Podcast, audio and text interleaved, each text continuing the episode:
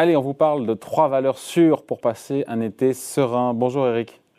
Salut David. Eric Lewin, rédacteur en chef des publications Zagora. Dites-moi, euh, on s'est posé la question voilà, de valeurs qui sont un peu moins sensibles aux fluctuations d'été liées au marché. D'ailleurs, pardon, euh, petit pas de côté, mais euh, le retour de la volatilité, là, il est manifeste. Je veux dire, l'été est plus agité, mais c'est assez prévisible, ça, non? Ouais, c'était prévisible. Enfin, franchement, après 17% de hausse en, en un semestre, c'est normal que ça soit haché. N'oubliez pas quand même qu'on va attendre en plus les résultats des entreprises américaines cette semaine. 65% de hausse pour les profits des entreprises américaines sur le S1.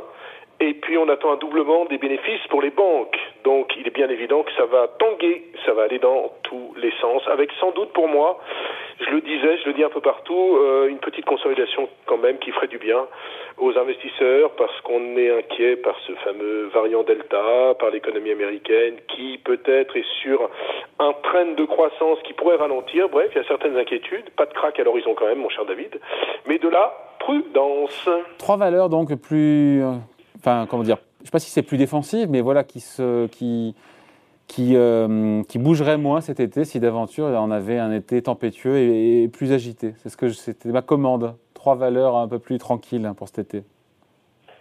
On commence par quoi?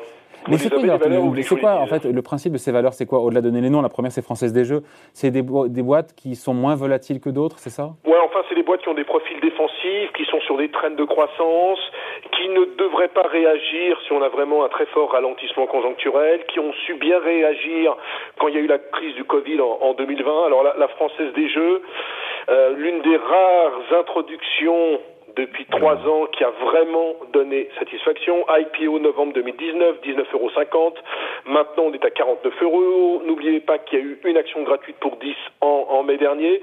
Ce qu'on peut dire, c'est que le groupe en 2020 a vraiment très très bien euh, euh, réagi avec simplement moins 7% euh, sur les mises. Le premier trimestre très bon plus 5,2%, 538 millions d'euros. il y a une trésorerie mobilisable d'un milliard, ce qui veut dire qu'il y aura sans doute une distribution de l'ordre de 80% du résultat. Et ce qui est intéressant sur ce dossier, c'est la montée en puissance du digital. C'est-à-dire qu'on ne va plus, vous n'allez plus, David, parier sur France-Suisse en allant dans votre bistrot préféré, mais vous pariez sur Internet, ça représente 10% du chiffre d'affaires. Et donc mécaniquement, ben, plus vous pariez sur le digital et plus c'est de la rentabilité pour la, pour la société. Rappelons quand même qu'on est sur la Française des Jeux sur une rentabilité de l'ordre de 22%, c'est-à-dire la marge des bidas. Euh, très beau petit dossier, alors plus 30% depuis le début de l'année, ça vaut 30 fois les bénéfices. C'est cher, mais encore une fois, comme on le dit depuis 50 euh, ans, la qualité euh, se paye cher en bourse. Et donc c'est un beau dossier parce que on sait très bien que s'il y a le retour des inquiétudes, eh bien les gens ont tendance quand même à jouer. Et puis on sait très bien que même s'il y a, allez, quelques quelques problèmes de confinement, on va pas arrêter les compétitions sportives. Rappelons qu'il y a eu l'Euro. Dans quelques jours, même s'il n'y a pas de public, il y a les JO de de Tokyo. Donc plutôt euh, plutôt un, beau dossier qu'il faut conserver euh, sérieusement et qui ne devrait pas du tout pâtir si on a une forte volatilité des marchés. autre dossier, Hermès, pour le coup, ça s'est bien valorisé, j'imagine. Pourquoi, en, quoi c'est une valeur, en quoi c'est contracyclique entre guillemets d'avoir du, du Hermès? Eh ben, écoutez, euh, en fait, c'est pas que c'est contracyclique, c'est que c'est une boîte qui, qui résiste exceptionnellement bien à tout problème conjoncturel. En 2020, alors qu'il y a eu une année euh, la plus la plus horrible pour le secteur du luxe de l'histoire, le chiffre d'affaires du groupe a baissé de 6%. Euh, là, le premier trimestre, c'est l'envolée lyrique. Je vous rappelle, plus 38% pour le chiffre d'affaires, 94% de hausse en Asie, 23% aux États-Unis. On parle vraiment de sortie de crise en, en, en V pour Hermès. D'ailleurs, quand vous regardez tous les acteurs du, du secteur, ça va bien.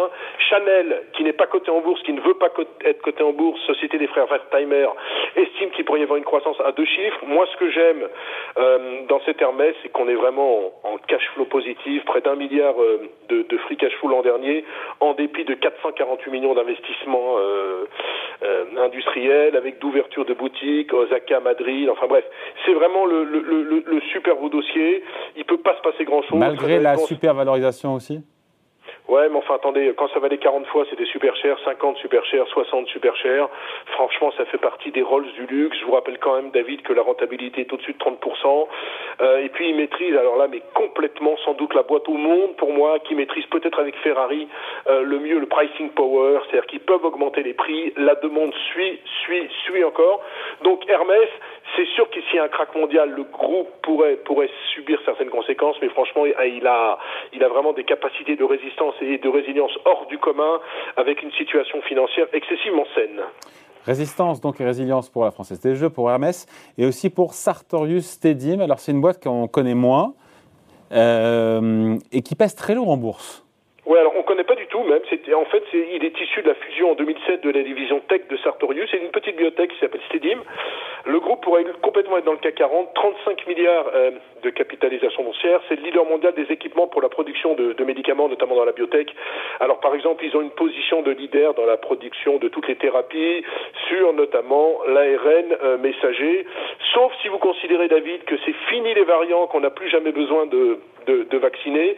Vous seriez le seul dans ce cas, mais c'est possible. Eh bien, c'est un groupe en hypercroissance. Ils ont relevé leurs prévisions, euh, c'était il y a quelques jours. On attendait 38% de hausse de chiffre d'affaires et 34% de rentabilité. On aura 48% de hausse du chiffre d'affaires, rentabilité 36%. Euh, très franchement, c'est la Rolls euh, dans les secteurs. C'est bien sûr un groupe euh, qui se paye 58 fois le chiffre d'affaires. C'est très cher, mais c'est quand même ultra bien géré. Il y a 58 fois le chiffre d'affaires? Euh, Pardon. Ah oui. Vous avez eu raison de prendre 58 fois le, le bénéfice, le ah oui, de 58, pardon. Vous avez, vous avez raison de, de, souligner mon erreur et je m'en excuse auprès de nos amis auditeurs. Mais disons que c'est un groupe donc qui vaut entre 58 et 60 fois les bénéfices. C'est cher, mais cher, hein. franchement, il hein. n'y a pas de dette. Euh, mmh. On est dans des rentas euh, euh, entre 36 et 38% euh, Il peut pas se passer grand chose, d'autant plus qu'on est vraiment en plus dans le secteur de la santé. Et on, se rend compte parce qu'on regarde des déclarations des uns et des autres des patrons de, boîtes dans la biotech, on aura sans doute besoin année après année de se faire vacciner quasiment tous les ans du moins pour les populations fragiles, sinon pour l'ensemble de la population. Donc la société euh, est incontournable. C'est vrai qu'elle a dû être multipliée par 10 en 10 ans. Ça vaut 35 milliards, ça pourrait être au 440. Mais très franchement, moi, ça reste un des dossiers sur lesquels je pense. En tout cas, les trois dossiers que je vous ai donnés, ce qu'il faut dire à nos amis auditeurs, faut pas les shorter. C'est-à-dire, faut pas du tout euh, être vendeur euh, à découvert sur ce genre de dossier, parce que je me rappelle que sur Hermès, il y avait des notes qui sortaient quand ça valait 1000, 1000 euros, alors que ça vaut maintenant 1250 en disant là là, Hermès c'est beaucoup trop cher. Ça vient de prendre 25% et on se rend compte que les gérants, quand on est dans un climat un peu anxiogène comme actuellement, qu'est-ce qu'ils ont envie de faire?